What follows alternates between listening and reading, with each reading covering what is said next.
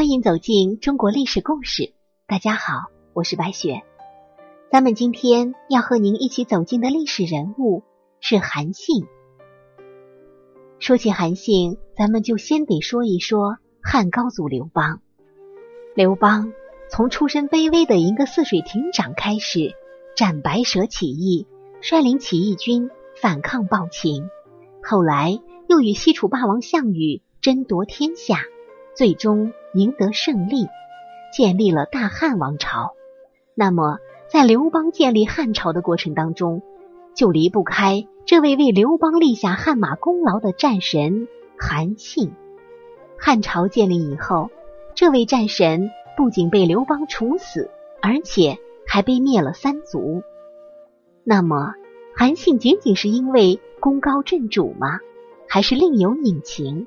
才导致战功赫赫的韩信如此凄惨的下场。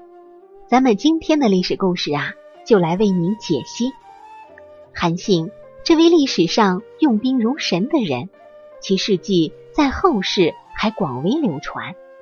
早年间的韩信只不过是一个无所事事的小混混，整日里游手好闲，靠蹭饭为生，甚至当年还遭受了胯下之辱。就是这样一个游手好闲之人，谁都没有想到他日后会成为驰骋沙场的大将军，其军事造诣更是被后世称为军神兵圣。然而可惜的是，最后还是没有逃过“狡兔尽，则良犬烹；敌国灭，则谋臣亡”的命运。韩信在最初的时候也是一个跑龙套的人物，虽说满腹经纶。并且会带兵打仗，但是对他来说，一直都是英雄无用武之地。对此，他也是相当郁闷。在楚汉传奇中，韩信实际上曾在项羽的帐下做过执戟郎中，而事实上也确实如此。那么，韩信为何做执戟郎中呢？而执戟郎中其实就是古代的看守宫门的官员。对于心怀大志的韩信来说，虽说是进入了项羽的大帐，可是他并不甘心做一个小官。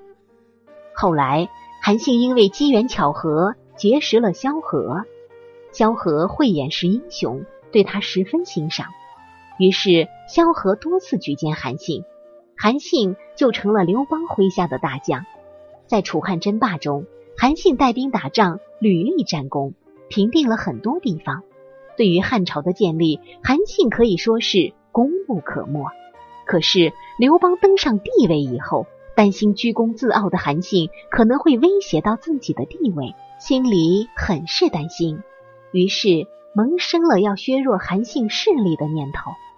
其实，咱们仔细分析刘邦和韩信之间的恩恩怨怨，就会发现，韩信不仅仅是因为功劳太高而导致杀身之祸。其中还有许多复杂的原因。早在刘邦建立汉朝之前，韩信可能就已经与刘邦产生了隔阂。刘邦命韩信率军攻打齐国的时候，韩信大军勇不可挡，平定齐国。然而此时的刘邦却被项羽所围困，情势危急。他向韩信求援，韩信却回复刘邦，希望刘邦。封自己为齐王，收到韩信的回复，刘邦破口大骂，他认为韩信在威胁自己。可是张良劝说了，让刘邦以大局为重。刘邦立时醒悟，直接封韩信为齐王。韩信这才带兵立刻发兵救援。这件事儿看上去是和平解决了，但是刘邦的心中却埋下了对韩信不满的种子。想一想啊。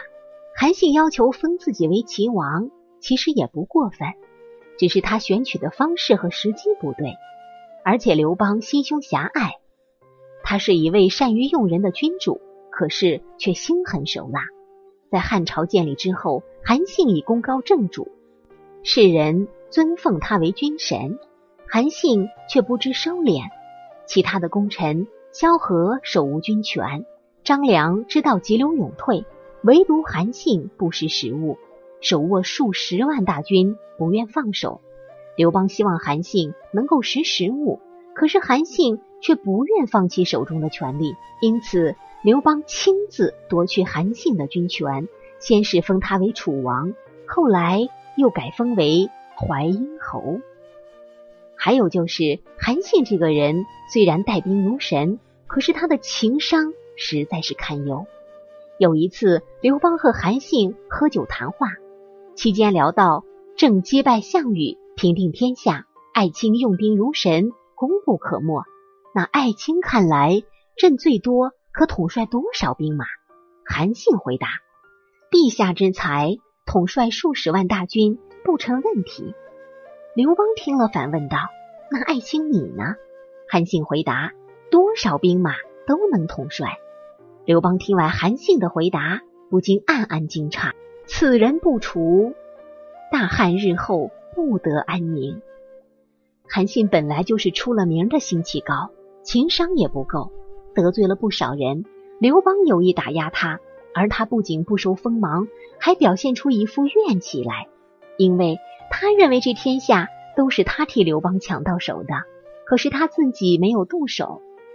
这些闲话逐渐的传到刘邦的耳朵里，刘邦心生杀念。可是他没有自己动手，因为一来他要出去，二来可能有以往的情谊在，他也不忍心自己亲自动手，看到韩信惨死的下场。于是他把这件事情交给了自己的老婆。吕后，吕后是一个心狠手辣的女人。她马上布局，派人把韩信骗到宫中，然后弄死。韩信死前大喊了三个字，这三个字就是“我不服”。如今啊，成为了酒桌上的口头禅。一代用兵如神的大将，如今落得这样一个下场，不由得不让那些在朝廷中工作的大臣们感到兔死狐悲。于是有些聪明人就早早的告老还乡，好歹保住自己一条命啊。韩信是汉初三杰之一，他虽死于刘邦之手，可是，在民间仍有许多故事都与他有关。咱们今天再为大家细说一二。其一呀，就是说这个象棋是他发明的。象棋是中国最传统的棋术。但对其起源有不同的看法。然而，最早的说法起源于西汉著名的名将韩信。据说，刘邦建立汉朝之后，韩信要求成为诸侯之王。在当时情况下，刘邦只能同意让韩信成为不同姓氏的封王。本来啊，在刘邦建朝初期，分封制一直都是他的心头刺。为了拔掉这根刺，刘邦和邪恶的吕后计划如何除掉这些不同姓氏的分王，集中皇权。韩信被诬告反叛，并被刘邦押送到首都。刘邦废除了韩信的王位，将韩信降职为侯。此后，吕后和萧何联手陷害韩信，韩信因叛乱被监禁。他这下知道逃不掉了，可是他的一身本领还没有流传下来。因此，他向吕后提议，想写一本军事书籍，并将他的军事思想代代相传。可是吕后不同意，并命令韩信不要写军事书籍。韩信感慨道：“吕后想我永远消失在历史中。”每天给韩信送食物的狱卒崇拜韩信，吃完饭，他跪在韩信面前，希望韩信教他兵法。可是韩信说。他被抓，就是因为自己知道这些东西，不想给无辜的人带来麻烦。后来，当狱卒再次给韩信送饭时，狱卒的眼里充满泪水。韩信说：“吕后准备对我做些什么吗？”狱卒回答说：“是的。”于是，韩信请狱卒坐下，然后拿起筷子，在地上画了一个框架，在框架中间画了一条边界线。上面写着楚河和汉界，边界线两边画了三十六个小方块。韩信说这是他自己研究的奇术。为了报答兄弟的关心，他把这个东西交给了他。韩信分了三十二张纸，其中十六张纸上写着象、兵、马、车，而另外十六张纸写着将士相卒。韩信告诉狱卒，双方代表两支军队对抗，然后他移动纸片，代表行进策略。韩信被杀之后，狱卒逃走，带着韩信的奇书隐居了起来，每天都在研究这些东西。后来写成一本书，因为棋和棋是同音字，而且很像战场，所以被称为象棋。咱们可以说啊，在民间还流传着许多关于他的故事。如果没有韩信，刘邦是没有办法打赢项羽的。韩信一系列眼花缭乱、神鬼莫测的用兵，让刘邦数次转危为安，由弱到强，最终夺取天下。不过话说回来，兔死狗烹，鸟尽弓藏。韩信功高盖主，最终被刘邦和吕后所杀。一代盖世名将死得如此悲惨，真是令人唏嘘扼腕。韩信的死，刘邦的心里是有愧的。作为一个出色的政治家，他欣然接受这种兔死狗烹的结局。但是我相信，在刘邦暮年躺在病榻之上。回顾当年提三尺剑打天下的日子，一定会想起曾经与自己并肩作战、为自己出生入死的老战友淮阴少年韩信。好了，朋友们，本期的故事就结束了，感谢您的收听。喜欢的朋友欢迎点赞转发，也欢迎您评论留言，写下您的想法，和我们一起交流。下期。我们将和您一起走进秦武王的故事。我是白雪，下期再见。